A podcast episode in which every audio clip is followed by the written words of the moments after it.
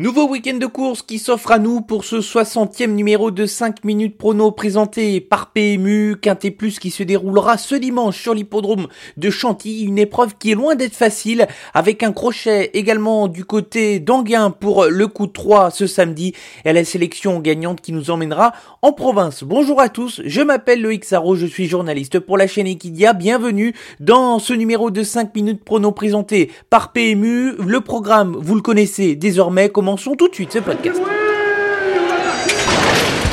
Il s'entre maintenant dans la dernière ligne droite. Faites vos jeux. Et ça va se jouer sur un sprint final. PMU vous présente 5 minutes prono, le podcast de vos paris hippiques. Mi-figue, mi-raisin pour le bilan de la semaine dernière avec un tout petit 2 sur 5 pour la sélection quintée. Il n'y a pas de quoi être fier malgré la victoire avec brio d'Alinea. Déception avec Diablo d'air frais et Dexter Debo qui se sont fait piéger dans une course tactique. Pas de coup de 3 sur l'hippodrome de Deauville malgré les victoires de Pinatubo et surtout de Killfresh Memory qui a trouvé son jour au niveau quinté plus à la cote de 7 contre 1. Enfin que de regret avec la sélection gagnante Frontline qui aurait terminé coup sûr sur le podium avec un parcours plus favorable, il faudra la reprendre dès sa prochaine sortie.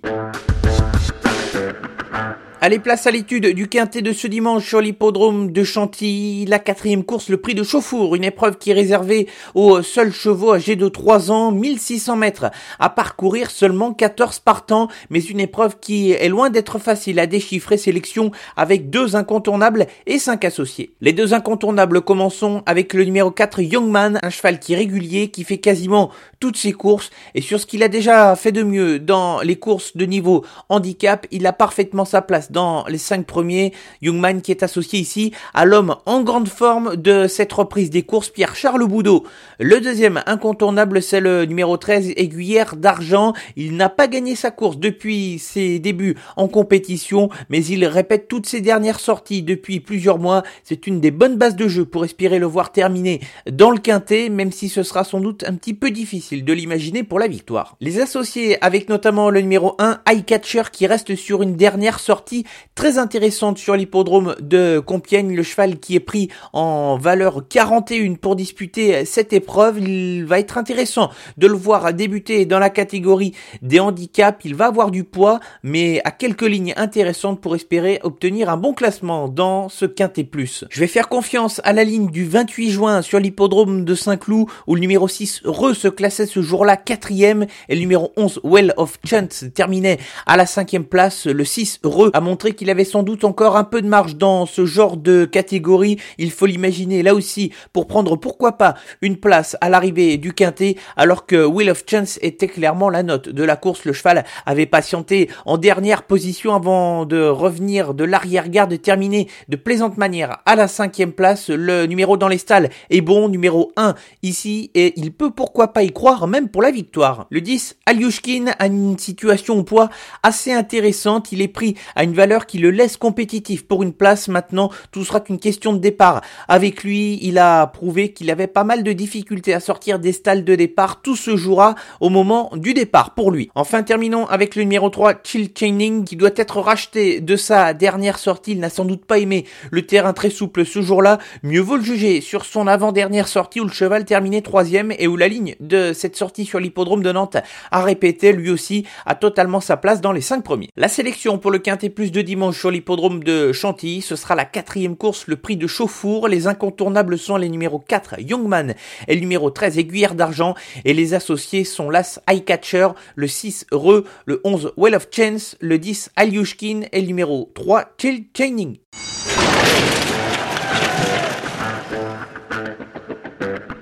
3 express sur l'hippodrome d'Anguin ce samedi avec les trotteurs. Commençons avec l'épreuve qui sera support du Quintet Plus, la troisième épreuve et je retiens le numéro 4 Classic Connection. Le cheval est de nouveau déféré quatre pieds. Il se plaît sur la piste d'Anguin et il va retrouver David Thomas avec lequel il a déjà connu des bons classements. C'est une chance régulière pour la victoire mais il n'est pas déclassé dans cette course. Il est encore question de David Thomas pour le deuxième cheval de ce coup de 3 avec dans la cinquième course le numéro numéro 11 Firello, David Thomas, qu'il connaît d'ailleurs puisqu'ils ont gagné ensemble notamment au cours du meeting d'hiver. Il n'est pas déclassé dans ce lot Firello, mais il a sa place dans les trois premiers. Pour gagner, il faudra avoir la bonne course.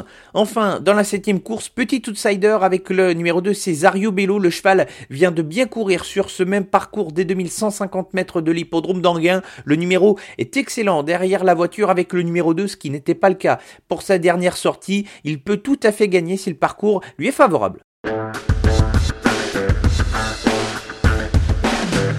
Enfin, gros coup de poker avec la sélection gagnante pour terminer ce podcast. C'est l'hippodrome de Feur dans le département de la Loire qui nous accueille pour la réunion 3 de ce dimanche.